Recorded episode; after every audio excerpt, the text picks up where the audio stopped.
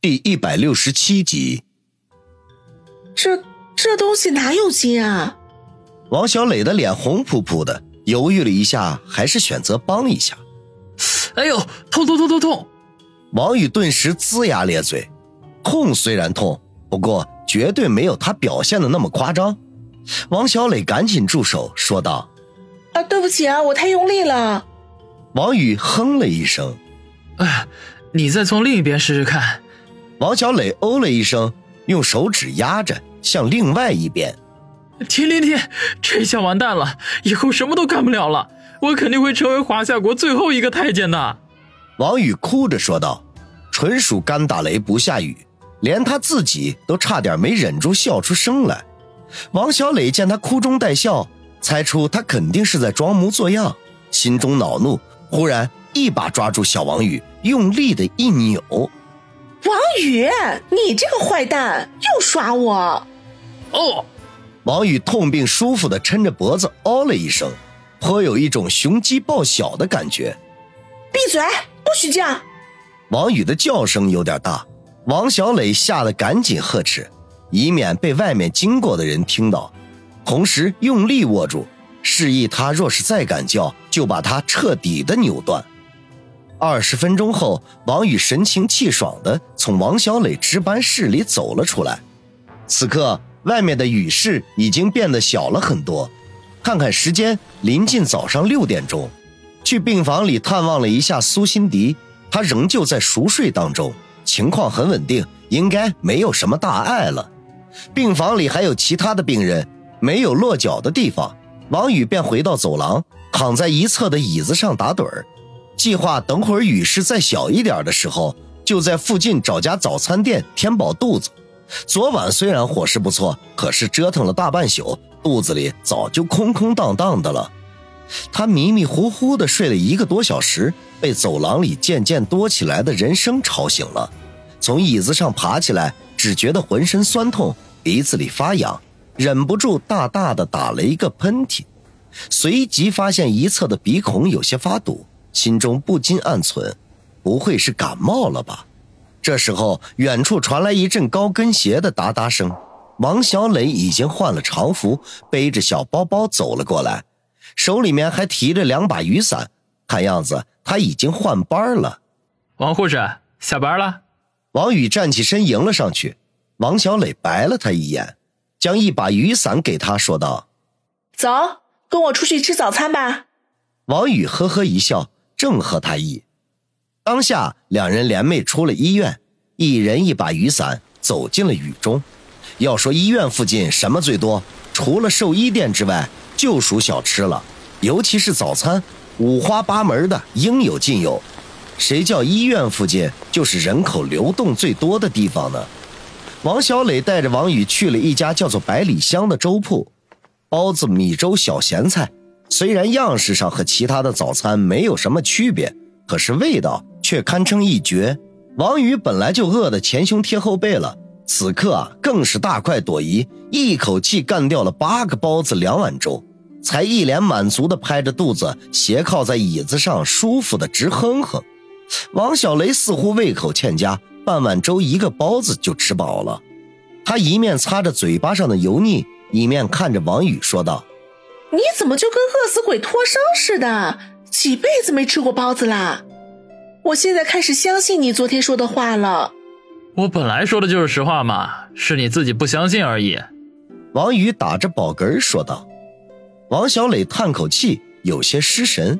吃过早饭，王小磊回家，王宇又买了一份早餐，两只煮鸡蛋和一碗小米粥。他自然是准备带给苏辛迪的。苏辛迪昨晚腹泻严重，肠胃虚弱，不宜吃太过油腻的东西。鸡蛋和米粥是最合适不过的了。回到病房，王宇发现苏辛迪竟然不见了，心中暗暗好奇，忙去找负责的护士询问，结果却一脸愕然。没想到吃个早餐的功夫，苏辛迪竟然自己换了病房，是那种单间式的高级病房，和宾馆差不多，还有专门的护士负责护理。在护士的指点下，王宇找到了苏辛迪住的病房。推开门进去，发现苏辛迪正盘腿坐在病床上。望着窗外的雨幕发呆。听到开门声，他转过头来，脸色冷得像是一块万年不化的坚冰。醒了？王宇笑呵呵地问。你把门关上。苏辛迪冷冷地回答。王宇不明所以，反手将门关好，走过去将早餐放在床头柜上，说道：“给你买了早餐，还热乎着呢，快点吃吧。